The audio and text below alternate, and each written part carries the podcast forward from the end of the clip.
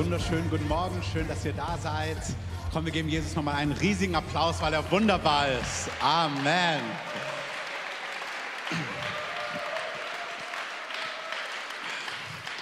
Wir haben diese Woche eine Mail zugeschickt bekommen von einer Konferenz, wo wir als Team waren. Und da ist eine Person vom Heiligen Geist berührt worden, lag da eine ganze Weile auf dem Boden, was ja wunderbar ist. Man muss nicht auf dem Boden liegen, aber wenn der Heilige Geist sich bewegt, haben wir auch letzte Woche gehört, dann ist es manchmal auch ungewöhnlich. Und sie lag da so und hat uns jetzt geschrieben, dass sie seit zwölf Jahren eigentlich mit Depressionen kämpft und jetzt sind sie weg. Und das ist jetzt zwei, drei Wochen her und sie spürt es einfach neu und ist weg und ist heil und ist frei. Und das ist wunderbar und Gott ist derselbe gestern, heute und in Ewigkeit. Amen. Bevor ich gleich zum Wort Gottes komme und zur Predigt komme, von meiner Seite nochmal, ihr habt es gehört, 25. schauen wir noch, wir werden da eine gute Lösung finden. Am 26. wahrscheinlich, also es war ganz gut, ähm, Melody, da werden wir einen Zoom-Call haben für die, die Lust haben, ähm, Montagabend. Und zwar ähm, in diesem ganzen Kontext, was Gott gerade macht weltweit, was mit dieser Fastenzeit zu tun hat, mit all dem Herrlichen, mit all dem Bedrohlichen, ähm, verschiedenste Dinge, wenn du so im Leib Christi verbunden bist mit Leitern, die Gott kennen, die den Heiligen Geist hören. Es ist super spannend, was Gott tut und das passt irgendwie gerade nicht sonntags hier rein aber es passt rein und deswegen, wenn ihr Lust habt, könnt ihr euch damit reinschalten. Für die, die da nicht können oder bei Singt dem Herrn mit dabei sind oder wie auch immer das gelagert ist, wir werden das auch irgendwie verfügbar machen und dann könnt ihr es euch schon mal notieren am 26. Juni. Gut, jetzt kommen wir zu Gottes Wort. Wir sind noch, wir bleiben in dieser Grundlagenserie in Anführungszeichen, also so Basics über das Leben mit Jesus. Und die Predigt heute heißt Geführt vom Heiligen Geist. Ihr seht es. Und es hat auch einen Untertitel. Also wenn der Heilige Geist dich führen darf, dann wirst du richtig viel Gunst erleben. Amen. Sag mal richtig Amen. Amen. Richtig viel Wunder. Amen. Und beim letzten könnt ihr überlegen, was ihr sagt. Ähm, du wirst auch Bedrängnis erleben. Amen. Ihr seid biblisch reif. Das waren die Fortgeschrittenen. Aber dabei bleibt es nicht. Ich weiß nicht, ob ihr Psalm 23 euch mal in dem Sinn wach durchdacht habt. Da heißt es, der Herr ist mein Hirte mir wird nichts mangeln und so, und so, und so weiter und so fort. Grüne Auen und so weiter, frische Wasser. Dann heißt er, er führt mich um seines Namens willen, also auf Farben der Gerechtigkeit. Wenn ich auch wandere durch Tal der Finsternis oder des Todesschattens. Ich habe mich immer gefragt, naja, wenn du mich führst auf Farben der Gerechtigkeit um deines Namens willen, und ich mitlaufe, wie lande ich denn dann im Tal der Finsternis oder auch mal in herausfordernden Zeiten? Das ist so, das ist ganz wichtig. Wir reden heute darüber, wie wunderbar es ist, vom Heiligen Geist geführt zu werden, wie viel Gunst, wie viel Wunder, wie viel Durchbrüche da passieren. Aber es kann auch mal herausfordernd sein. Es kann auch mal sehr bedrängend sein. Es kann auch mal wirklich ans Eingemachte gehen und das bedeutet nicht, dass du was falsch gemacht hast. Gott ist damit drin. Wir zelten nicht im Tal des Todesschattens, wir bauen da auch keine Wohnungen. Wir gehen da mit Gott weiter durch in die Fülle. Amen. Aber es gibt auch diese Etappen und auch hier nur angemerkt, wenn du mal den Psalm 23 liest, da heißt es immer, der Herr ist mein Hirte. Er führt mich äh, zu stillen Wassern, auf grüne Auen, auf Farben der Gerechtigkeit um seines Namens willen. Aber nachdem hier der Psalmist im Tal des Todesschattens war, da sagt er, dein Stecken und dein Stab trösten mich. Da wird etwas sehr persönlich und sehr nahbar. Deswegen, auch wenn du gerade in einer herausfordernden Zeit bist, bleib an Jesus dran, es wird richtig gut werden. Amen. Ich habe mal gehört, Ende gut, alles gut. Und wenn es, noch nicht das, wenn es noch nicht gut ist, dann ist es auch noch nicht das Ende. Amen. Gut, also gehen wir rein, geführt vom Heiligen Geist. Das ist für uns alle, das brauchen wir. Und der erste Punkt ist, es gibt vorbereitete Werke. Das ist eine richtig gute Nachricht. Und zwar lesen wir in Epheser 2, Vers 10, denn wir sind sein Gebilde in Christus Jesus geschaffen zu guten Werken, die Gott vorher bereitet hat, damit wir in ihnen wandeln sollen. Also Gott hat Dinge vorbereitet. Psalm 139 sagt auch, dass er unsere Tage schon in ein Buch geschrieben hat. Das ist nicht irgendwie so karmamäßig und du bist völlig gebunden und so Schicksal, sondern Gott hat wirklich richtig gute Gedanken vorbereitet für dich und mich. Und wir sind eingeladen, durch ein Leben geführt vom Heiligen Geist in diese Dinge hineinzukommen. Amen. Ich erzähle euch mal was von letzter Woche, Global Outreach Day. Da waren wir am Alexanderplatz und dann haben wir als Team uns kurz besprochen mit No Limit und wir und dann geht's los, um mit Leuten ins Gespräch zu kommen. Und auch hier, ihr werdet es auch in der Predigt sehen, es gibt unterschiedliche Arten und Weisen, ähm, wie man vom Heiligen Geist geführt wird. Das ist total in Ordnung, einfach auf Leute zuzugehen. Ich habe euch das für die, die schon länger da sind, oft erzählt. Ich war einmal mit Todd White einen Tag unterwegs und der quatscht jeden an. Immer, permanent. Also wir waren mitten im Gespräch und dann geht der Aufzug auf. Ich weiß, vielleicht kennst du die Story, sie ist trotzdem witzig. Ähm, mitten im Gespräch dreht er sich weg zum Aufzug und sagt zu der Reinmachfrau, die da gerade rauskommt, oder der Hausmanagerin, Keeperin, wie auch immer, ähm, haben Sie schon gehört? Und sie so, was? Und er, er lebt. Und sie, wer? Und er, Jesus. Ähm, und so war er immer im Gespräch mit jedem. Und dann merke ich, okay, das ist meine Art nicht. Wenn du so bist, wunderbar, dann ist es geführt vom Heiligen Geist, mach gerade so weiter. Er hat viele Durchbrüche, weil er alle so anquatscht, aber es ist nicht die einzige Art und Weise. Amen. Und die Predigt geht dort auch nicht um Evangelisation, sondern um vorbereitete Werke in allen Dingen. Ja, natürlich, auch in Evangelisation, aber auch in deinem Privatleben, in Finanzen, im Firma, Firmenaufbau, Gemeindegründung, Ehe, alles, alles, alles, alles. Es gibt vorbereitete Wege und der Heilige Geist will uns darin führen. Also stand ich da vor einer Woche beim Global Outreach Day und manche sind so direkt los auf die Leute und ich habe gemerkt, oh, ich kann jetzt einfach gar nicht direkt Leute anquatschen. Ähm, ich brauche vorbereitete Werke. Und dann habe ich gedacht, nee, ich warte jetzt erstmal ab. Dann war es super heiß in der Sonne. Dann habe ich gedacht, ach, ich stelle mich da in Schatten und habe mich erstmal so gemütlich an den Baum gestellt im Schatten. Und so witzig, wie dann das so losläuft. Dann habe ich gedacht, oh, hoffentlich gucken jetzt die Leute nicht zu mir, die auch vom Team sind und denken sich, was macht er da? Macht er nicht mit? Ähm, und dann bin ich fast unfrei geworden, habe gedacht, oh, ich muss jetzt loslegen. Und dann habe ich gesagt, nein, ich will nicht einfach loslegen. Ich will jetzt hier stehen und ich will gucken und warten, wen der Herr vorbereitet hat und wen er mir zeigt. Und ich will irgendwie ein effektives Gespräch haben. Aber es ist wirklich lustig, wie viel innerer Krampf, immer wenn jemand hergeguckt hat, dann so, vielleicht zumindest so tun, als würde man beten, Shittarabasta, damit man denkt, also ich bin schon geistlich. Aber es ist wirklich wichtig, dass du lernst, in einer Ruhe zu sein, unabhängig von dem, was andere Menschen denken, dich nicht drängen zu lassen, dich nicht pushen zu lassen.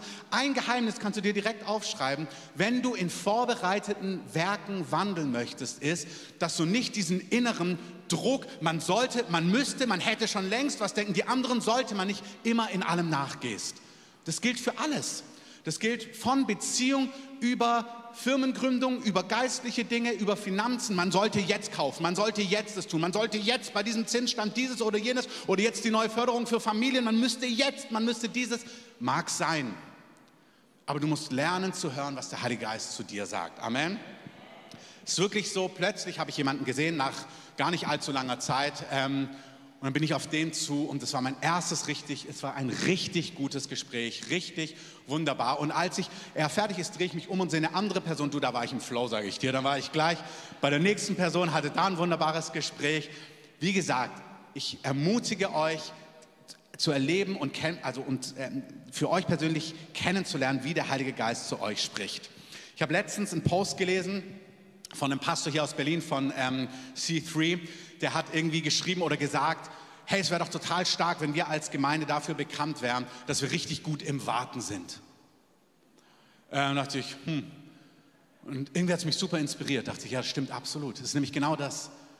Nicht alles schneller, mehr, mehr. Du musst es selber machen, sondern du lernst mit Gott in seinem Rhythmus vorwärts zu gehen. Und keine Sorge, es ist keine Predigt über Geduld. Es ist eine Predigt über vorbereitete Werke.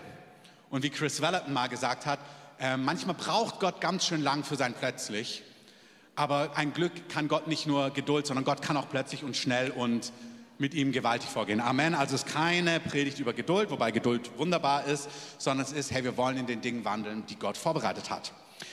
Jesus selber gibt uns, sagt er, dass er so lebt, Johannes 5, Vers 19, ihr seht es.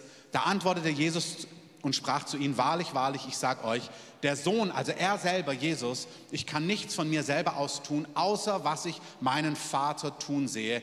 Denn was der tut, das tut ebenso auch der Sohn. Auch spannend in unserer Zeit von Selbstverwirklichung. Jeder macht seins, jeder macht das, was er fühlt, jeder macht das, was er will, jeder macht das, was er so in sich fühlt und was dran ist und was in ihm hochkommt, das auch nicht unbedingt falsch ist. Ganz interessant, wenn wir schauen, wie der Heilige Geist führt. Das ist nicht per se falsch, dass du den Dingen nachgehst in dir, aber Jesus sagt, ich tue alles immer abgleichen mit meinem Vater. Ich mache nicht zuallererst, was in mir hochkommt, was ich fühle, was ich denke, sondern ich schaue, was mein Vater sagt. Amen. Wir hatten in unserer Familie vor einiger Zeit, ähm, hatten unsere Kids ein Angebot für eine bestimmte Sache, das klang sehr attraktiv. Dann haben wir darüber geredet, dann habe ich meinen Sohn gefragt, was er denkt, dann hat er dazu tendiert, es eher nicht zu machen. Da dachte ich, oh, das ist aber schon eigentlich echt eine coole Möglichkeit. Und dann habe ich gedacht, okay, wie soll ich ihm jetzt raten? Und dann habe ich gesagt, Herr, ich bitte dich, dass du zu mir sprichst. Und in der Nacht hatte ich einen Traum und in dem Traum war klar, dass wir es so lassen sollen, wie es jetzt ist. Also dieser Möglichkeit nicht hinterhergehen. Das ist doch super, wenn Gott so spricht. Amen. Das heißt, manchmal ist es genau, wie du es empfindest, aber nicht immer. Jesus hat sich zur Gewohnheit gemacht. Ich gleiche es ab mit dem, was mein Vater im Himmel sagt. Mach du es doch genauso. So zu leben, dieses Nachmachen, mit Gott die Dinge abzugleichen, ist, auf der Folie seht ihr es, ein Ausdruck von Demut, Glaube, von Ehre und auch wirklich von Familie. Ich liebe es, dass Jesus sagt, echt, tu das, was mein Papa tut. Nachmacher, genau. Das stört ihn gar nicht. Äh, Jesus liebt es total abhängig von seinem Vater zu sein. Sagen, ich lasse mich da inspirieren, ich lasse mir da Dinge sagen, ich gucke da hin. Und das ist Ausdruck von Ehre, von Familie. Das ist auch Ausdruck von Glaube und Demut. Nämlich, ich muss gar nicht mein Leben erfolgreich machen in allen Dingen. Ich habe wirklich einen Vater im Himmel, der ist besorgt für mich, was meine Beziehung angeht, mein eigenes Herz, meine Ehe, Kinder oder bei dir Partnerschaft, mein Beruf, meine Berufung. Wie viele Leute, sind mir interessant, ähm, Berufung. Was ist meine Berufung? Wie komme ich in meine Berufung? Ey, was eine wunderbare Frage. Ich würde Jesus radikal lieben und das Kleine machen, was dir vor den Füßen liegt. Und du wirst Stück für Stück in das hineinkommen, was Gott für dich vorbereitet hat. Amen. Jesus weiß, mein Vater kümmert sich um diese Dinge. Das ist ein Ausdruck von Glauben, aber auch ein Ausdruck von Demut. Nicht meine Cleverness, nicht meine Kraft, nicht mein Pushen bringt die Dinge zustande, sondern ich schaue, was Gott macht und ich vertraue ihm. Und wenn er sagt, hey, für dich ist es jetzt dran, hier zu dienen oder dieses zu tun oder da mitzuhelfen oder volles Risiko jetzt zu gehen, obwohl du dir gar nicht qualifiziert vorkommst, ist egal. Manchmal denken wir, ich doch nicht, wie Mose, ich kann gar nicht reden und er, nee, das geht eh schief. Und Gott sagt, doch, du bist mein Mann, du bist meine Frau, volle Kraft voraus, dann gehen wir Gott hinterher. Amen. Es ist ein Ausdruck von Glaube, von Demut, von Ehre, von Familie und es führt zu, wenn wir so leben, Staunen, weil du merkst, wow, ist Gott gut. Amen. Es führt zu echtem Frieden weil die Dinge funktionieren und dieser Druck, dass du es schaffen musst, um in deine Berufung zu kommen, Partnerschaft, Finanzen, Grundstücke, dieses, jenes, was auch immer dich beschäftigt, Firma, Erweiterung, neuer Beruf, Karriere, bla bla bla, ist nicht bla bla bla im Sinn von, dass es egal ist. Es ist alles notwendig, aber wenn du so lebst und weißt, ey, ich gleiche das ab mit Gott, ich weiß, er kümmert sich drum, ey, das führt zu einem unglaublichen Frieden. Amen. Nicht nur Frieden, sondern wenn du ein friedvolles Herz hast, hast du auch noch ein fröhliches Herz. Es lebt sich so gut mit Freude. Amen. Es führt zu Gerechtigkeit, weil du nicht deine eigenen Dinge machst und pushst und lügst und mauschelst und alles Mögliche. Es führt zu Erfolg, weil die Dinge, wo Gott führt, die bringen wirklich Erfolg. 100 Prozent im Lichte der Ewigkeit, aber vielfach auch schon hier. Manchmal wird der Erfolg erst eines Tages kommen, aber glaub mir, du wirst Lohn kriegen für Vertrauen, für Glauben, für Nachfolge, ohne Wenn und Aber aber vielfach führt es auch hier zum Erfolg und es wird Frucht bringen. Amen. Vor 15 Jahren ungefähr, da war Jahr eins, da waren wir an der Ostsee im Sommerurlaub und wir haben Sandburgen gebaut. Also ich habe Sandburgen gebaut, Enya hat gestaunt und bewundert, wie toll ich Sandburgen baue als Einjährige. Ähm, und ich saß da und ich war innerlich eigentlich gar nicht da, sondern ich war so absorbiert mit Sorgen, mit Gedanken. Wir, hatten, wir waren dabei, die Gemeinde zu gründen. Ich hatte so viel Fragen, so viel Druck, so viel Wunsch, auch es gut zu machen und es erfolgreich zu machen, was legitim ist. Wer will schon irgendwas aufbauen, egal ob es eine Familie ist, Beziehung, Freundschaft, Arbeit, Dienst, Gemeinde. Wer will schon irgendwas aufbauen und floppen? Das ist total natürlich, dass du Dinge machen möchtest und dass du willst, dass die Dinge gelingen. Amen. Da ist nichts falsch dran. Das ist total biblisch. Psalm 1, sei ein Mann, eine Frau, die über sein Wort nachsinnt Tag und Nacht, dann bist du wie ein Baum, der an Wasser gepflanzt ist. Deine Blätter welken nicht, auch wenn es trocken ist. Und dann heißt es, alles, was er tut, gelingt ihm. Hat Carsten wunderbar gepredigt, damit dein Leben gelingt. Hey, Gott möchte, dass dein Leben gelingt. Deswegen, es ist total nachvollziehbar. Und so saß ich da und habe gemerkt, boah, ich bin innerlich aber zerfressen von Sorgen, von Druck, von Fragezeichen, von gefühlten Unfähigkeiten. Und da habe ich gemerkt, die Gemeinde war noch nicht mal gegründet, wir waren noch nicht mal ausgesandt, das war erst einen Monat später. Da habe ich gemerkt, so will ich nicht leben. Also es war nicht lebensmüde im Sinn von, ich will nicht mehr leben, sondern ich habe gemerkt, so will ich nicht leben. Ich habe gemerkt, hey, wenn das jetzt schon so ist, wie wird es erst, wenn das wächst und größer wird und mit mehr Problemen? Wir haben noch gar keine Probleme, wir haben noch gar keine Gemeinde. Ähm, also Ihr wisst, wie ich es meine. Aber it was a joke, ja? Also, wie wenn das jetzt schon so ist. Und da hat ein Weg begonnen, wo Gott mir wirklich beigebracht hat. Das wäre jetzt zu breit für hier, aber er hat mir beigebracht, wirklich aus ihm zu leben. Und das hat ganz viel damit zu hören, dass du weißt, dass Gott sagt, hey, I've got your back, ich bin mit dir. Folge mir und das wird gelingen, das wird erfolgreich werden und du darfst Frieden haben und Freude haben und es wird Frucht bringen und so weiter und so fort. Also es lohnt sich so zu leben. Amen. Wir sehen, im Skript könnt ihr es sehen, wie immer auf eurer App, wenn ihr sie hier habt oder auch unter dem YouTube-Link. Ähm, und das ist cool für manche, da mitzulesen oder auch nachzuarbeiten. Manchmal sind Bibelstellen drauf. Dann kannst du einfach nochmal reingehen und schauen, verhält es sich so und mit den Dingen auch unter der Woche arbeiten. Ich gehe da jetzt nicht ins Detail rein, aber bei Punkt 11 habe ich so ein paar Beispiele geschrieben. Wir sehen, dass Abraham, Mose, Josef, die drei Helden, ähm, sehr genau wussten, was Gott zu ihnen gesagt hat, aber alle drei dazu tendiert haben, es erstmal mit eigener Kraft zu machen und es ist ganz schön schief gelaufen. Also Abraham hat ein Kind bekommen, was dann ganz viel Trouble ähm, kreiert hat. Mose ähm, ist, musste erstmal fliehen, weil er jemanden umgebracht hat. Und auch Josef hat, indem er seine ganze Träume erzählt hat, ähm, ist erstmal im Knast gelandet und hat auch nicht wenig Probleme gehabt. Also es lohnt sich schon, ein inneres Bild zu haben, was Gott vorhat mit dir um dann zu lernen, mit ihm Stück für Stück vorwärts zu gehen, so wie es Deborah und auch David gemacht haben. Ihr könnt es euch angucken, die Bibelstellen stehen dort. Das wäre dann eine Hausaufgabe oder um in der Live-Group weiter darüber zu reden. Also stellt sich die entscheidende Frage, wenn es klappt, wenn wir dem Heiligen Geist folgen, okay, wie folgen wir ihm denn? Wie, wie sehen wir denn, was der Vater tut? Wie, wie kriegen wir das denn mit? Wie sieht das ganz praktisch aus? Ich bin froh, dass du gefragt hast. Galater 5, Vers 25. Wenn wir durch den Geist leben, so lasst uns dem Geist folgen oder man könnte übersetzen, durch den Geist wandeln. Also lasst uns dem Heiligen Geist folgen. Zweite Bibelstelle, Römer 8, Vers 14. Denn so viele durch den Geist Gottes geleitet werden, die sind, ich sage, Kinder Gottes. Also es ist dein und mein Privileg, wenn du zu Jesus gehörst, dass der Geist des Vaters, der Geist Jesu, dich führt und zu dir spricht und dir hilft, im Alltag vorwärts zu gehen. Amen. Amen. Amen. Also schauen wir uns das an, dem Geist folgen. Ähm, Im Neuen Testament siehst du verschiedenste Berichte, wie Gott einzelne Personen führt. Auch schon im Alten Testament, im Ersten Testament, aber vor allem auch im Neuen.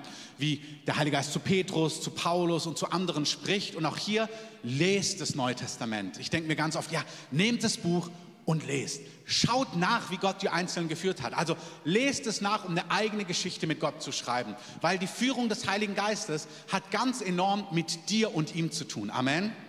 Weißt du, wir können andere Paare beobachten, andere Ehepaare, andere Familien, andere Freunde und dann merkst du, die haben eine Beziehung miteinander und die haben eine Art, wie sie miteinander kommunizieren. Wir hatten, also wir haben Freunde, die haben quasi so für sich ein Zeichen gehabt. Ihr kennt ja das Gemeindephänomen. Ähm, wenn man danach, dann ist es aus und man redet noch und dann redet man nochmal und man ist sich beim Verabschieden und redet schon wieder. Also vor allem als Pastor kennt man das. Die Kinder, die dann denken, Papa, wobei die lieben es hier und mit ihren Freunden, da bin dann eher ich, der sagt, jetzt gehen wir. Aber wir hatten, oder wir haben ein befreundetes Ehepaar von uns, die haben dann so ein Zeichen gehabt, was sie gemacht haben, wo klar war, schwing die Hufe, wir gehen. Ähm, und so haben Paare, Freunde, Familien eine Art und Weise, wie sie miteinander kommunizieren. Und der Heilige Geist möchte eine Art und Weise haben, wie er zu dir sprechen kann. Dass du weißt, was er sagt. Wisst ihr, ich bin da schön im Schatten am Baum gelehnt und ich weiß, wie der Heilige Geist zu mir gesprochen hat, dass ich die Person ansprechen soll.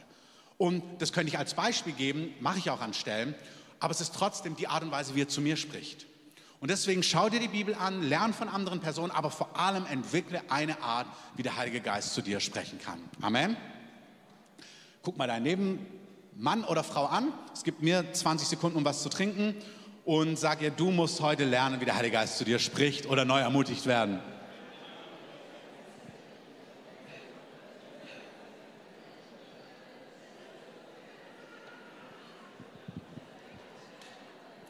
Perfekt, vielen Dank. Wir gucken uns das jetzt kurz an bei Paulus. Und zwar eine Geschichte, wenn ihr eine Bibel dabei habt oder eine, eine App bei euch, ich habe es auch alles hier ähm, an der Wand, aber ihr könnt es auch bei euch nachschauen oder wenn ihr eine andere Sprache habt, vielleicht in eurer Übersetzung, in eurer Sprache, dass ihr es dort lesen könnt. Und es ist einfach eine coole Geschichte, weil da sind so viele Facetten drin, wie Gott führen kann. Und dann kann man an einer Geschichte einfach ganz viel lernen. Wir sind in Apostelgeschichte 16 und wir lesen gemeinsam. Und dann erkläre ich immer ein paar Sachen. Wir fangen an mit den Versen 6 bis 10. Sie durchzogen aber Phrygien und die galatische Landschaft, nachdem sie vom Heiligen Geist gehindert worden waren, das Wort in Asien zu reden. Als sie aber in der Nähe von Mysien kamen, versuchten sie nach Bithynien zu reisen und der Geist Jesu erlaubte es ihnen nicht. Als sie aber an Mysien vorübergezogen waren, gingen sie nach Troas hinab. Und es zeigte sich dem Paulus in der Nacht eine Erscheinung. Ein mazedonischer Mann stand da und bat ihn und sprach, komm herüber nach Mazedonien und hilf uns. Als er aber die Erscheinung gesehen hatte, suchten wir sogleich nach Mazedonien abzureisen, da wir schlossen, dass Gott uns gerufen habe, ihnen das Evangelium zu verkündigen. Lasst es mal kurz hier an der Wand. Unglaublich stark die ersten Verse. Also die, das ist jetzt eine Reich Gottes Geschichte, wie das Evangelium ausgebreitet werden soll, aber abstrahier's. Das kannst du für deine Partnerschaft, für deine Familie, für einen Wohnort, für ein Baugrundstück, für Firmengründung, für was auch immer. Gott hat eine Art, wie er zu dir redet und zu dir spricht. Und wenn du lernst, ihm zu folgen, dann werden die Dinge gelingen. Amen. Also das Erste ist, vielleicht nochmal ab Vers 6, genau. Sie waren vom Heiligen Geist gehindert worden, das Wort in Asien zu reden. Das ist ganz interessant. Sie kommen aus einer Richtung und sie wollen in die eine und der Heilige Geist sagt nein. Der Heilige Geist hindert sie. Ich denke mir, oh, können wir reinzoomen? Was, wie hat er Nein gesagt? Wie hat er euch verhindert? Gab es kein Ticket mehr fürs Schiff? Hattet ihr kein Geld, um das Ticket zu kaufen? Ähm, Gab es da plötzlich einen Aufstand und die Straße war gesperrt? Bahnstreik, was auch immer. Also, was war das Problem? Warum konntet ihr nicht nach Asien gehen? Wir wissen es nicht genau. Aber was fantastisch ist, Lukas, der Autor der Apostelgeschichte, wie wir letzte Woche gehört haben, weiß, es war kein blöder Umstand, es war der Heilige Geist, der Stopp gesagt hat. Es könnte auch sein, dass es sehr spektakulär war, dass eine prophetische Person aufgestanden ist und gesagt hat, reist nicht nach Asien. Aber wir sehen im Kontext ja gleich, dass er einen Traum hatte. Also ich denke nicht, dass es auf sehr prophetische Art und Weise geschehen ist. Ich denke eher, sie haben gespürt, die Tür geht irgendwie nicht auf. Und die Tatsache, dass die Tür nicht aufgeht, ist kein blöder Zufall, sondern es ist der Heilige Geist. Amen. Du musst richtig lernen manchmal, wenn was nicht vorwärts geht, ist es Gott oder ist es der Feind? Paulus an anderer Stelle schreibt, ich wollte zweimal zu euch kommen, aber Satan hat mich daran gehindert. Betet, damit es jetzt klappt. Also Paulus weiß, hier war es der Teufel, betet, damit es klappt. Und hier sagt Lukas, es war nicht der Teufel, es war der Heilige Geist, der Stopp gesagt hat. Finde ich total interessant. Also im Bild, ihr kommt mit, sie kamen von hier und wollten nach, von euch nach rechts aus abbiegen. Der Heilige Geist sagt nein. Und jetzt heißt es einfach, wenn du es auch auf der Karte anschaust, gut, dann haben sie versucht, in die andere Richtung zu gehen. Dann gehen wir dort lang. Und dann lesen wir wieder, wenn ihr es nochmal auflegt, und der Geist Jesu erlaubte es ihnen nicht. Also da, sie kommen von hier, sie versuchen dort lang zu gehen, der Heilige Geist sagt Stopp. Auch hier kein großes Reden, also das ist eine Art und Weise, wie der Geist Gottes spricht. Du könntest ja denken, ja, wie redet er? Sie überlegen einfach, okay, von dort sind wir gekommen, da können wir nicht hin, komm, dann probieren wir es dort. Also manchmal ist einfach Dinge auszuprobieren, Dingen hinterherzugehen. Du hast dich an fünf Unis beworben, drei kommen zurück, du überlegst dir, wo ist es, wo kriegst du eine Wohnung? Da habe ich eine Wohnung und einen Studienplatz bekommen, dann ziehe ich dorthin. Wirkt manchmal unspektakulär, aber kann total der Heilige Geist sein. Amen. Muss es nicht, aber kann es sein. Das heißt, es ist nicht immer super spektakulär, aber in dem Fall merken sie, nee, das ist es nicht. Und dann gehen sie da lang und dann sagt der Heilige Geist wieder nein. Wir wissen nicht warum. Ich kann mir vorstellen, dass sie, also ich finde es sehr witzig, wenn man jetzt in vier Richtungen denkt, von dort sind wir gekommen. Nein, nein, nein, bleibt. Denke mir, jetzt brauchst du auch nicht mehr reden, Heiliger Geist, irgendwie. Jetzt ist ja nur noch eine Richtung offen. Aber da träumt er.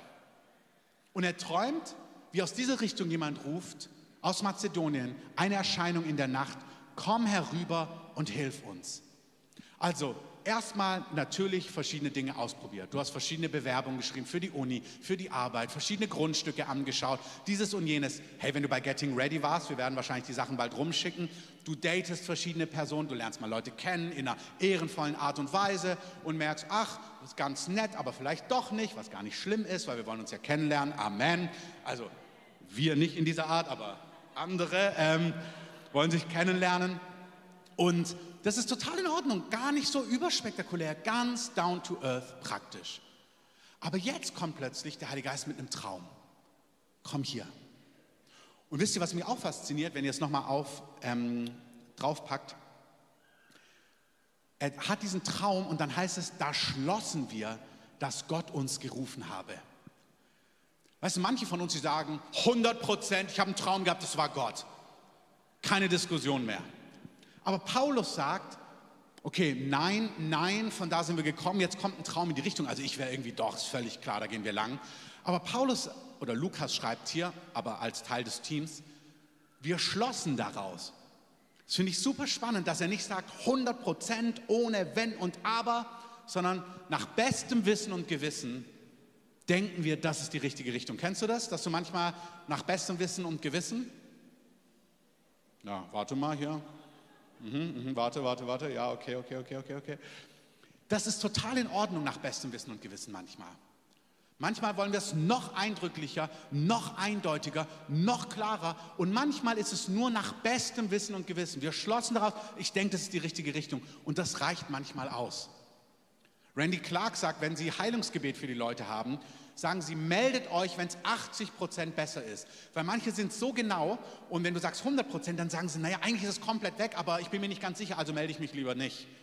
Und dann sagt er, 80 Prozent ist auch gut. Also ich möchte dir heute sagen, wenn du dir ziemlich sicher bist, dass Gott dich führt, dass es so eigentlich ganz rund aussieht, ist eine gute Art und Weise vorwärts zu gehen. Amen. Amen. Amen. Wunderbar, Christoph. Das ist so viel Weisheit in diesem Satz. Amen. Ist es wirklich. Jesaja sagt dir auch übrigens, der Prophet, dass wenn du vorwärts gehst, das hat mit Vorwärtsgehen zu tun, und du an einer Kreuzung bist und falsch abbiegst, dann sagt er, wirst du eine Stimme hinter dir hören, die sagt, dies ist der Weg, den geh. Vielleicht habt ihr auch mal den Satz gehört, nur, Scha äh, nur Scha nicht schafende Fische, sondern fahrende Schiffe ähm, oder fahrende Autos kann man lenken so im Stehen kannst du das Lenkrad kaum drehen. Beweg dich, der Herr wird dich führen und geh mit gutem Gewissen voran. Gott wird dich ans Ziel bringen. Amen. Ey, noch ein Weisheit-Nugget für dich. Manchmal sagt Gott auch einfach nur, fahr mal Richtung Hamburg. Also, okay, warte, wir sind hier zu nah dran. Also von hier, fahr mal Richtung Füssen. Ähm, ah, das war die Bestätigung für die Schule der Erweckung. Also, oder die Audienz, kannst du auch mal schauen. Also fahr mal Richtung Füssen. Und dann fährst du los und dann bist du ja erstmal 5, 6, 700 Kilometer absolut in die richtige Richtung. Manchmal denken wir dann, wenn Gott was gesagt hat, ja, Füssen ist das Endziel. Aber manchmal sagt Gott 50 Kilometer davor und jetzt bieg rechts ab. Und du denkst dir, ich dachte Füssen. Der Gott hat gesagt, nee, das war die richtige Richtung. Manchmal führt Gott dich erstmal in eine Richtung und das passt für ein, zwei, drei Jahre und dann biegst du links ab. Das ist nicht falsch. Gott gibt uns nicht immer gleiche Details. Bewegt euch in die richtige Richtung und der Herr wird mit euch sein. Amen. Okay, weiter. Ab Vers 16. Wir fuhren nun von Troas ab, weil, wir da, weil sie dachten, das ist die richtige Richtung. Und wir kamen geradewegs nach dieser Stadt und des folgenden Tages nach Neapolis und dann nach Philippi. Das ist die erste Stadt jenes Teiles von Mazedonien. Also da sollten sie ja hinkommen. Und das ist eine Kolonie gewesen. In dieser Stadt aber verweilten wir einige Tage und am Tag des Sabbats gingen wir hinaus vor das Tor an einen Fluss, wo wir eine Gebetsstätte vermuteten. Und wir setzten uns nieder und redeten zu den Frauen, die zusammengekommen waren. Und eine Frau mit Namen Lydia, eine Purpurkrämerin aus der Stadt Thyatira, die Gott anbetete, hörte zu, deren Herz öffnete der Herr. Und sie gab Acht auf das, was von Paulus geredet wurde. Als sie aber getauft worden war und ihr Haus bat sie und sagte, wenn ihr urteilt, dass ich an den Herrn gläubig sei, so kehrt in mein Haus ein und bleibt und sie nötigte uns. Finde ich auch cool. Ihr müsst essen, ihr müsst noch ein bisschen Schokokuchen, noch ein bisschen was essen, noch ein bisschen, sie nötigte uns. Also gucken wir uns das einmal kurz an. Sie fahren ab, sie kommen nach Mazedonien. Auch hier, wenn du einen Ruf hast, komm mal nach Deutschland. Wo denn? Also Hamburg, Köln, Bottrop, irgendein Dorf, Berlin, Neukölln, keine Ahnung. Also manchmal ist Gott so, komm mal. Okay, sie kommen und sie nehmen halt dann erstmal die erste Stadt jenes Teils. Komm, wir gehen mal dorthin. Und dann sind sie einige Tage erstmal dort, auch sympathisch. Das ist dieses im Schatten am Baum lehnen warten, wir wissen ja noch gar nicht, was wir machen. Und dann überlegen sie einfach, ja, was könnten wir machen? Wir denken, dass am Sabbat, wahrscheinlich hier gibt es auch Juden, die Juden beten am Samstag, das Evangelium, wir bringen das auch den Juden. Komm, wir gehen an diesen Ort, wo wir denken, dass sich Leute treffen, die schon offen sind für Gott. Das ist ein ganz logischer Gedanke. Das ist nicht, geh zur Gebetsstätte und dort wird dieses und jenes passieren, sondern wir machen das Nächste, was irgendwie logisch erscheint. Wir gehen an diese Gebetsstätte und dann fangen sie an, dort zu reden. Ich finde es total cool dass dort Lydia ist und dass Gott ihr Herz öffnet. Richtig stark. Die öffnet ihr Herz, hört genau zu, vorbereitetes Werk. Wenn wir sehen später, Lydia spielt eine riesige Rolle. Das war nicht ein Zufallstreffer. Keiner von uns ist ein Zufallstreffer. Amen. Aber das war, das war vorbereitet. Diese Frau wird später richtig gebraucht, auch mit dem, weil sie eine Händlerin war, mit dem, was sie an Gaben hatte, um das Reich Gottes mitzufinanzieren und vorwärts zu gehen. Er redet mit Lydia. Ich finde es fantastisch. Vorbereitete Werke, die lässt sich gleich taufen. Amen. Und nicht nur Lydia, sondern ihr ganzes Haus. Amen. Und dann gibt es noch Essen. Amen. Also das ist mal so richtig vorbereitet. Gott sagt, ey, wenn du mit mir mitgehst, die Dinge funktionieren. Wie gesagt, hier im Kontext Evangelium, aber die Predigt ist viel breiter als das Evangelium. Lerne mit Gott Stück für Stück vorwärts zu gehen. Okay, wir kommen zu Vers 16. Wieder hinter mir. Es geschah aber, als wir zur Gebetsstätte gingen, dass uns eine Magd begegnete, jetzt auch spannend, die einen Wahrsagegeist hatte. Gibt es auch heute. Also Wahrsager, das ist nicht alles Humbug, sondern manche Leute haben wirklich einen Geist, der Zukunft voraussagt, aber es ist halt nicht der Heilige Geist und deswegen kostet es einen bitteren Preis. Deswegen, was Menschen zum Teil auch in der Esoterik finden, vielleicht du auch, der hier zu Gast ist oder am Livestream sich das anschaut, das mag schon sein, dass man dort übernatürliche Dinge erlebt, aber die Quelle ist nicht der Geist von Gott. Und wenn Gott uns Dinge gibt, dann kosten sie uns nichts. Wir verkaufen unsere Seele nicht an ihn. Und das, was er uns sagt, bringt immer Leben. Wenn wir von der Finsternis Dinge empfangen, dann kostet es immer einen üblen Preis. Und ähm, da diese Quelle und da, wo es herkommt, ist uns nicht wohlgesonnen, Klammer zu. Also hier gibt es diese Frau mit Wahrsagegeist und sie brachte ihren Herren großen Gewinn durch Wahrsagerei. Diese folgte dem Paulus und uns nach und schrie und sprach, diese Menschen sind Knechte Gottes des Höchsten, die auch den Weg der Errettung verkündigen. Stimmt das? Ja, Amen. Die sagt sogar Wahrheit an dieser Stelle. Also die Frau läuft ihm hinterher und ruft, das sind Knechte Gottes und sie verkündigen euch, wie man gerettet werden kann. Ähm, Vers ähm, 18, dies aber tat sie viele Tage.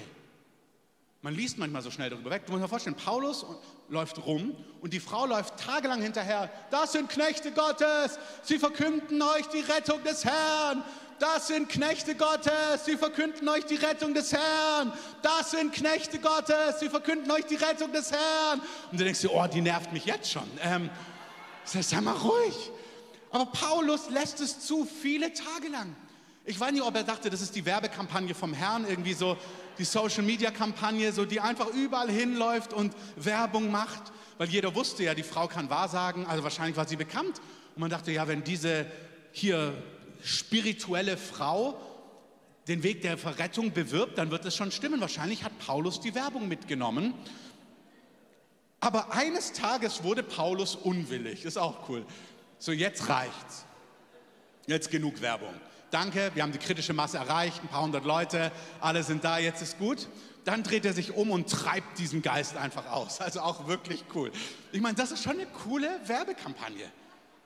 Erstmal sammelst du 100 Leute, dann dreht er sich um und treibt den Geist aus, was auch jeder sieht. Jetzt passiert was Interessantes, was im Neuen Testament übrigens immer einer der Hauptgründe für Tumult, für Widerstand und warum Menschen aufstehen gegen das Evangelium. Einer der Hauptgründe ist Geld. Sobald Geld ins Spiel kommt, das sehen wir in Ephesus, das sehen wir hier, werden Menschen total ärgerlich, wenn sie plötzlich Gewinn verlieren, weil Menschen sich zu Jesus wenden. Das können Prostituierte sein, die rauskommen aus der Szene, das können andere Götzendiener sein, das können ähm, andere Angebote sein, Pornoseiten, die plötzlich keine Kunden mehr haben, weil die ganzen Jugendlichen zu Jesus kommen. Amen. Ähm, wo wir denken, das, was sie bewegt, ist wirklich, ey, wir verlieren Geld. Wenn die Leute radikal sich abwenden und nicht mehr saufen und nicht mehr das oder das Stadion nicht mehr füllen, wirklich, ey, dann wird das Evangelium plötzlich ein Feind, weil es Geld und weil es Gewinn verhindert. Und so ist es auch hier der Fall.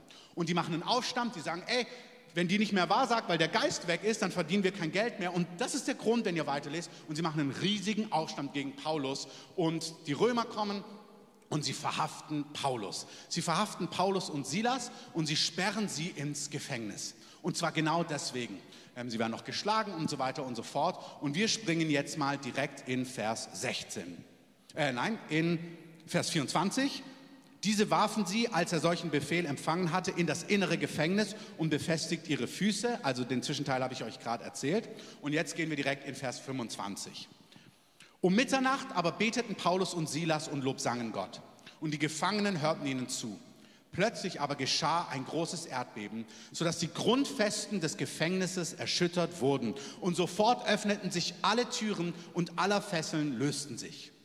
Als aber der Kerkermeister aus dem Schlaf aufwachte und die Türen des Gefängnisses geöffnet sah, zog er das Schwert und wollte sich umbringen, da er meinte, die Gefangenen seien entflohen. Paulus aber rief mit lauter Stimme und sprach, tu dir kein Leid an, denn wir sind alle hier. Der Gefängniswärter aber forderte Licht, sprang hinein, zitternd fiel er vor Paulus und Silas nieder. Und er führte sie heraus und sprach, ihr Herren, was muss ich tun, dass ich gerettet werde? Sie aber sprachen, glaube an den Herrn Jesus und du wirst gerettet werden, du und dein Haus. Und sie redeten das Wort des Herrn zu ihm samt allen, die in seinem Haus waren. Und er nahm sie in jener Stunde der Nacht zu sich, er wusch ihnen die Striemen ab und er ließ sich taufen und all die Seinen sogleich. Er führte sie hinab in sein Haus, ließ ihn den Tisch decken, schon wieder, und jubelte an Gott gläubig geworden mit seinem ganzen Haus. Hey, ein paar Minuten noch.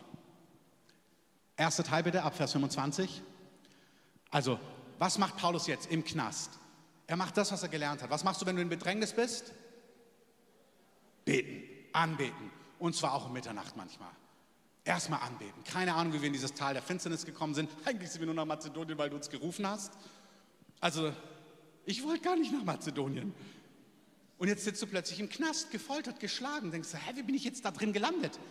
Das ist manchmal so, du folgst Gott in Berufung, in Schritten, in diesem, in jenem und plötzlich ist Bedrängnis da. Hey, nicht verzagen, sondern anbeten. Sie fangen einfach an, erstmal anzubeten. Und die Leute hören zu. Und dann geschah plötzlich, I love it. Herr, wir wollen mehr von deinen Plötzlichs. Plötzlich geschieht ein Erdbeben. Okay, es passiert ein Erdbeben. Ich meine, die Grundfesten des Gefängnisses werden erschüttert und sofort öffneten sich alle Türen und alle Fesseln. Also ich meine, ich weiß nicht, wie Gott das macht, dass es so präzise dann, also du stirbst nicht, keiner stirbt, aber alle Türen gehen auf und alles, wow. Okay, jetzt nach deiner Logik, was würdest du jetzt als erstes machen? Raus. Halleluja, danke Jesus, raus. Also ich würde feiern, wir haben gesungen, Erdbeben kommt, Gefängnis öffnet sich, Ketten öffnen sich, nichts wie weg. Raus, raus, raus. Und die waren bestimmt auch am Losrennen und spielen plötzlich bleiben. Wie bleiben?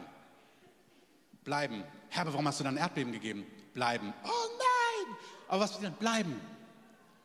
Jetzt wacht der Gefängniswärter auf und denkt, ach du liebe Zeit, er kriegt irgendwie mit, das ist offen und er sieht ja nichts, weil es dunkel ist, man bringt ihm ja gleich Licht, aber er denkt, sie sind alle weg und will sich direkt umbringen, weil er natürlich die Todesstrafe kriegen würde, wenn er ähm, die Gefangenen hat frei, frei, also weglaufen lassen und wahrscheinlich noch mit Folter. Also denkt er sich, wenn ich mich selber umbringe, ist besser, wie wenn ich mich umbringen und foltern lasse. Und Paulus, was auch interessant ist, wie sieht Paulus das, wenn kein Licht dort ist? Also Paulus hat ja, sieht es ja nicht und sagt, ey, warte, warte einen Augenblick. Also sie sehen sich ja nicht, weil er denkt ja, sie sind weg. Aber Paulus sagt, nein, tu dir nichts an. Sagt wer? Und woher weiß er überhaupt, dass ich mir gerade was antun will? Also Gottes Führung ist manchmal sehr spektakulär, Träume, manchmal ich probiere da, ich probiere da. Ähm, dann kommen wir gehen zu dieser Gebetsstätte, plötzlich sind wir im Gefängnis, ähm, treibt den Geist noch nicht aus, jetzt darfst du ihn austreiben nach vier Tagen, alles klar, warum auch immer. Ähm, jetzt öffnen wir, tun das, was wir gelernt haben, anbeten, die Türen öffnen sich, wir rennen raus, nein, bleibe, okay. Paulus warnt ihn, er soll sich nicht umbringen, alles klar, er weiß es, tu dir nichts an. Es ist wie Bob Jones, der Mike Bickle anruft und sagt, ich habe es gesehen, sein Traum. Ich habe es gesehen. Ich habe schon gesehen, was du geträumt hast und hier ist die Auslegung. Das ist doch stark, Amen. Ist das stark? Das ist doch stark. Also wer es nicht stark findet, kriegt es auch nicht. Also der Herr reagiert auf Hunger. Das ist doch stark. Dass du so eine Dinge hörst, so eine Dinge siehst über deine Nachbarn, über Leute, über Grundstücke, über dieses, jenes Firmen, dass der Geist Gottes so präzise zu dir spricht. Das ist fantastisch. Der Typ staunt, dass sie alle da sind und die Frucht ist, finde ich auch irgendwie cool. Er fällt zitternd hin und sagt, was muss ich tun, um gerettet zu werden? Und ich mir auch denke, wow, coole Predigt. Also, dass er aus A, B versteht. Also, was muss ich tun, um gerettet zu werden? Und nicht nur er, sein ganzes Haus bekehrt sich in jener Nacht. Wie gesagt, es geht hier um Errettung, aber die Story ist viel breiter. Wenn wir lernen, mit dem Heiligen Geist vorwärts zu gehen, dann klappen die Dinge. Dann führt A zu B und B zu C und C zu D, zu Dingen, die wir gar nicht gedacht haben. Das habe ich vor Jahren erzählt. Wir, eine, wir waren in einer Wohnung und haben ein Haus gebraucht. Wir haben angefangen, uns umzuschauen ähm, so wie man es eben macht. Und ich habe gemerkt, dass der Heilige Geist sagt, nein, vertrau mir, ich habe das. Jetzt hatten wir nur noch zwei, drei Monate, bis wir ausziehen mussten. Wir hatten schon eine verlängerte Frist. War klar, dann müssen wir raus. Und ich war mehrere Wochen verreist. Und habe ich gedacht, oh, es wird wirklich knapp. Kennst du das, wenn du spürst, der Herr sagt, vertrau mir und denkst, jo, aber ich würde schon gern auch noch meins dazu tun. Und manchmal ist es auch deine Aufgabe, was dazu zu tun. Total. Manchmal ist es total dein Job, es ist nicht geistlich, dass du vertraust und nicht vorwärts gehst und nach einer Wohnung schaust. Es ist geistlich, das zu tun, was der Heilige Geist dir sagt. Zu mir hat er gesagt, du kannst auf diese Reisen gehen, ich kümmere mich drum.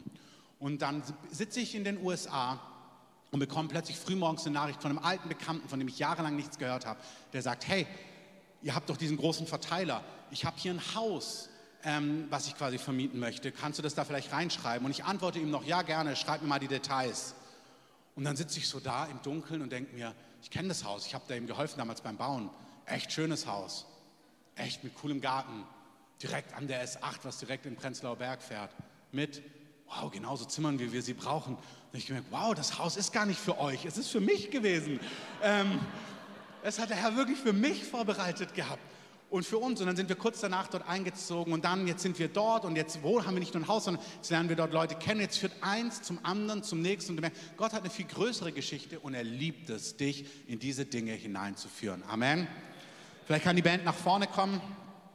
Ähm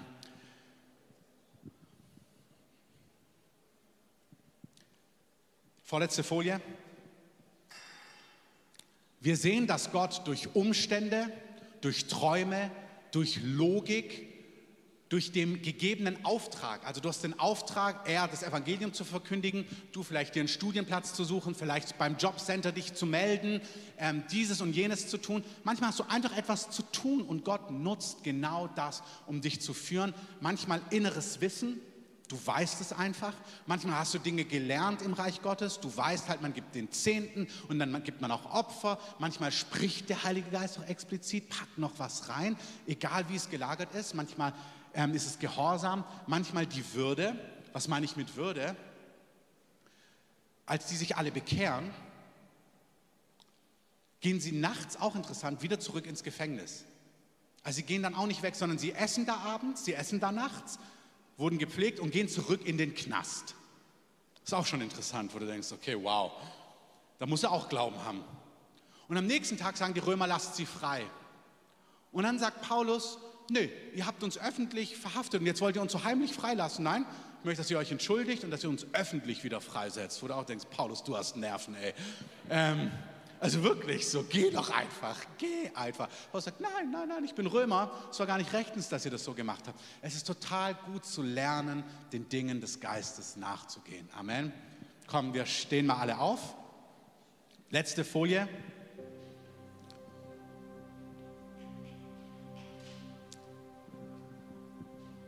Achtet mal kurz auf das, was dort steht. Ich habe das enorm empfunden für manche von euch. Ich habe euch jetzt in der ganzen Predigt gibt es ganz viel Nachvollziehbares, Logisches, einfach den Dingen nachgehen, die man gelernt hat, die wichtig sind. Und das ist richtig. Das ist wirklich eine Art, wie Gott führt. Aber manchmal haben wir so innere Bilder, was ganz offensichtlich wäre, ganz dringend und ganz naheliegend. Menschen, wir wollen, dass unbedingt der zum Glauben kommt. Oder du siehst Menschen auf der Straße, die total gebrochen sind, total verletzt sind und du denkst, oh, gewiss guck mal, was der, wie der leidet oder wie viele Probleme der hat. Das ist bestimmt jetzt der, der ready ist. Aber das stimmt oft gar nicht. Oft ist es nicht so, dass das, was so offensichtlich naheliegend ähm, erscheint, das ist, wo was vorbereitet ist. Manchmal gibt es Leute, jetzt gerade bleiben wir nochmal beim Evangelistischen, die sehen so aus, als ob sie die, so erfolgreich wäre, als ob alles strahlt und Gott sagt, er ist ready, sie ist ready, ihr kannst das Evangelium bringen. Und die hören das und sind so zerbrochen und empfangen es. Und ich spüre, dass der Heilige Geist uns heute waschen möchte, hier an manchen Stellen. Für manche, dass ihr wirklich euch versöhnt, dass manchmal das Naheliegende wirklich der Heilige Geist ist. Du hast eine offene Tür, einen Studienplatz und eine Wohnung und Freude dabei. Go for it. Du fühlst dich hier in dieser Gemeinde wohl, hast dir den Infoabend angehört, merkst doch, ich würde gerne hier Teil der Gemeinde sein. Go for it. Da muss kein Engel kommen und das bestätigen. Das ist okay. Aber bei anderen, ihr seid manchmal so in den Logikdingen und naheliegend, wo der Herr sagt, nee, ich habe einen höheren Weg. Und wenn du lernst, dem nachzufolgen, wirst du ganz andere Durchbrüche und Erlebnisse erleben. Für dich, für deine Familie, im Kontext der Rettung, Versorgung und so weiter und so fort. Vielleicht singen wir ein Lied zusammen, steigen einfach kurz einen Augenblick ein. Und dann möchte ich beten für uns.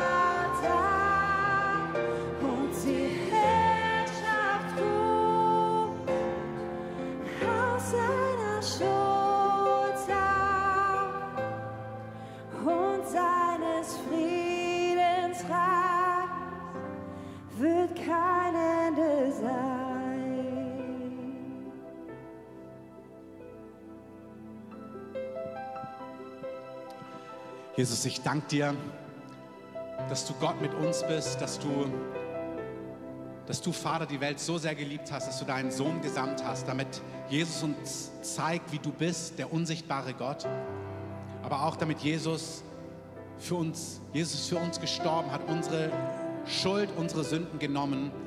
Und die Strafe, die wir verdient hätten, hat Jesus am Kreuz auf sich genommen, damit uns vergeben ist damit wir mit Gott versöhnt sein können und mit Gott im Hier und Jetzt leben können. Ja, damit wir ewiges Leben haben, was wichtig ist. Aber es geht nicht nur um die Ewigkeit. Gott möchte, Gott hat es sich so erdacht, dass unser Leben hier, dass wir nicht alleine durchs Leben gehen, sondern mit Gott an unserer Seite. Wenn du hier bist und dein Leben noch nie Jesus gegeben hast, dich, du nicht versöhnt bist mit Gott, du nicht den Namen Gottes angerufen hast, den Namen Jesus und gesagt hast, Jesus, rette mich, schenk mir ein neues Leben, vergib mir meine Schuld, dann ist heute dein Tag. Dann ist es kein Zufall, dass du hier bist. Alle deine Tage waren eingeschrieben in sein Buch. Und dass du heute an diesem 4. Juni hier bist, ist, weil Gott möchte, dass du diese Botschaft hörst und dass du Ja sagen kannst und dass was Neues in deinem Leben losgeht. Und wenn dich das betrifft und du sagst, ja, ich möchte mich mit Gott versöhnen, dann streck doch einfach mal deine Hand kurz aus Sag, ja, ich möchte mit Gott leben. Du könntest das Licht so lassen, wie es ist, das ist kein Problem. Streck einfach deine Hand nach oben. Sag, Jesus, rette mich, erbarme dich meiner, schenk mir ein neues Leben, mach mein Leben neu. Einfach schön nach oben. Ganz egal, was andere denken, das ist zwischen dir und Gott. Auch am Livestream. Vielleicht ist auch jemand bei euch, für den es heute dran ist, zu beten, dass er sich mit Gott versöhnt in eurer Gruppe oder dort, von wo ihr zuschaut. Streck einfach deine Hand aus. Was wir jetzt machen, ist, wir beten einen Augenblick gemeinsam. Wir durch Gebet sagen wir, Jesus, wir wollen zu dir gehören. Und wir beten das alle zusammen. Und während wir beten, können vielleicht schon das Ministry-Team nach vorne kommen und sich hier vorne mit aufstellen. Ich bete mit uns. Jesus, danke, dass du mich liebst. Und danke, dass du für mich gestorben bist. Danke, dass du meine Schuld vergeben möchtest. Und das brauche ich. Vergib mir meine Schuld. Vergib mir alles, was mich von Gott trennt. Wasch mich rein. Mach mein Leben neu. Schenk mir einen Neuanfang. Ich will mit dir leben. Ich will dir nachfolgen. Ich will von dir lernen. Ich will erleben, wie du mich führst. Ich will deinen Willen tun und ich will dich mit meinem Leben verherrlichen. Ab heute gehöre ich zu dir. Nicht mehr zur Finsternis, nicht mehr ein Leben ohne Gott, sondern mit Gott. In deinem Namen, Jesus, bete ich. Amen. Lass uns mal Jesus und auch all den Mutigen einen Applaus geben, die eine Hand ausgestreckt haben. Wenn du das gebetet hast, dann komm gerne nach vorne hier ähm, auf der rechten Seite zu der Säule. Da stehen Personen, die total gerne mit dir konkret beten wollen, dich segnen wollen, dir was schenken wollen, einfach ein Heft, wie das Leben mit Jesus jetzt weitergeht, dich einladen wollen, einfach, dass wir gemeinsam Jesus nachfolgen. Also wenn du das zum ersten Mal gebetet hast, komm doch nach vorne, wenn einer deiner Freunde oder deiner Gäste das gebetet hat, komm doch zusammen nach vorne, macht ihn einfach hier auf der rechten Seite.